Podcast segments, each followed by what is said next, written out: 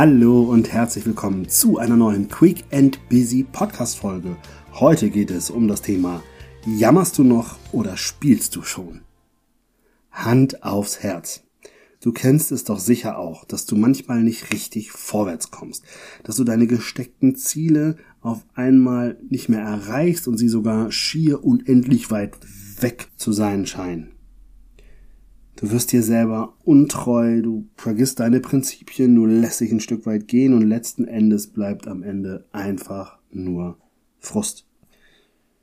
Gerade im Privatleben geht es uns dann oft so, dass wenn du zum Beispiel auf der Waage stehst und denkst, oh mein Gott, ne, dann kommt die passive Fitnessstudio-Mitgliedschaft, die du fleißig zahlst dann musst du zum Arzt gehen, du brauchst hier einen Termin, du musst das machen und du denkst so, boah, es ist echt alles wirklich, wirklich anstrengend und es ist so viel. Ja, also mir ging das alles zumindest schon oft so. Gebe ich zu, oute ich mich hier. Doch durch die Augen meines Sohnes habe ich diese ganzen Dinge auf einmal ganz anders betrachtet. Überlegt mal, auch hier, ich habe ja schon eine Folge zu diesem Thema gemacht, aber ich gehe hier noch mal einen Schritt weiter. Denn mein Sohn, der macht alles zum Spiel.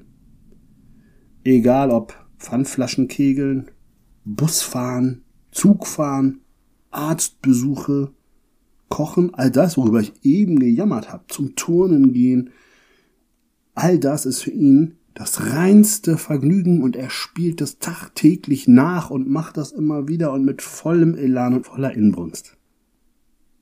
Wie toll ist das denn bitte, Leute? Mal ganz im Ernst, überlegt ihr das doch mal.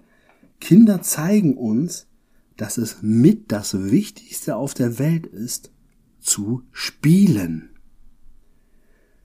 Und genau das ist der Grund, warum ich angefangen habe, jetzt ganz bewusst mir Spiele für mein in Anführungszeichen Erwachsenenleben auszudenken dass ich angefangen habe zu gucken, okay, wie könnte ich das Ganze spielerisch gestalten, was in meinem Leben wichtig ist und was ansteht. Und wer mir zum Beispiel auf Instagram folgt, der hat mit Sicherheit schon mal von meiner 130k Challenge gehört. Ne? Bei dieser Challenge geht es darum, innerhalb von 10 Tagen 130.000 Schritte zu machen. Diese Challenge habe ich ins Leben gerufen, um mich in Bewegung zu bringen. Inzwischen bin ich bei dieser Challenge schon in der fünften Runde. Das bedeutet, ich habe schon über 40 Tage am Stück das durchgezogen, dass es im Schnitt letztendlich auf mindestens 13.000 Schritte pro Tag hinausläuft. Für mich ist das inzwischen absolute Routine geworden. Das heißt, ich habe es über dieses Spiel geschafft, mich in eine neue Routine zu bringen, mir eine neue Gewohnheit anzutrainieren. Und ich muss sagen, es war deutlich leichter als gedacht. Und heute ist das sogar so, dass ich ganz unruhig werde, wenn ich mich nicht ausgiebig bewegen darf. Ne, wenn ich irgendwie noch keine 10.000 Schritte habe, dann, nö, das geht gar nicht. Also gab es auch ehrlich gesagt nur einen einzigen Tag in dieser Zeit. Und ansonsten ist es so, dass ich meine Gewohnheit da komplett verändert habe. So, ich bin im Schnitt 30 bis 40 Prozent mehr unterwegs, als bevor ich diese Challenge begonnen habe. Deshalb finde ich das so wichtig. Gucke, wo kannst du vielleicht spielerisch agieren? Wo kannst du dir selber auch eine eigene Challenge suchen, eine Herausforderung suchen, ein Spiel aus der Sache machen?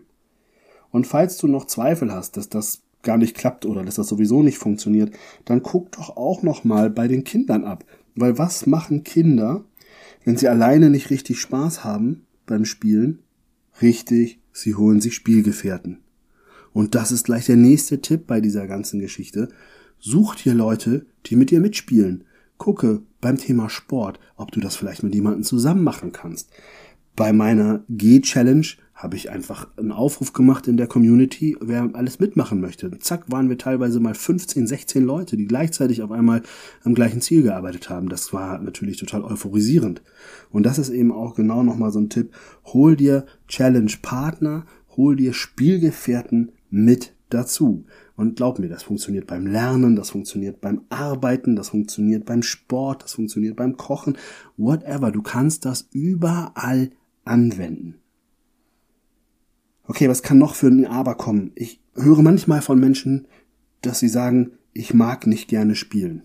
Ich spiele nicht gerne. Und da muss ich an dieser Stelle sagen, dass ich dich dann bitten möchte, dass du diese Aussage mal hinterfragst.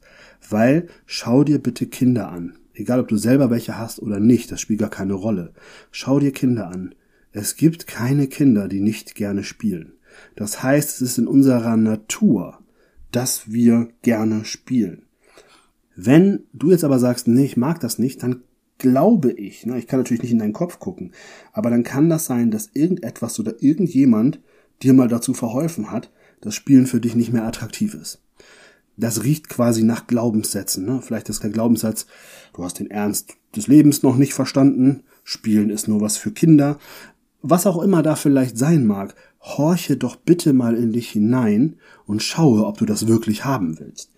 Denn nochmal, von der Natur aus gesehen, lieben wir es, zu spielen. Und wenn du sagst, oh ja, vielleicht ist da ein Glaubenssatz aktiv, dann hör dir gerne auch meine Podcast-Folgen zum Thema Mythen und Glaubenssätze an. Zwei Podcast-Folgen habe ich dazu gemacht und vielleicht kriegst du da auch nochmal eine Inspiration, wie du den einen oder anderen Glaubenssatz dann auch entkräften kannst. Und ansonsten, wenn du sagst, ja, na klar, ich spiele auch gerne, dann wünsche ich dir jetzt ganz viel Spaß dabei, dir deine Spiele auszudenken. Geh in die Kreativität, lass dich inspirieren, schau, was andere für Spiele anbieten und spielt gemeinsam. In diesem Sinne, auf einen spielerischen Weg zu deinem beruflichen und persönlichen Erfolg. Alles Liebe, dein René.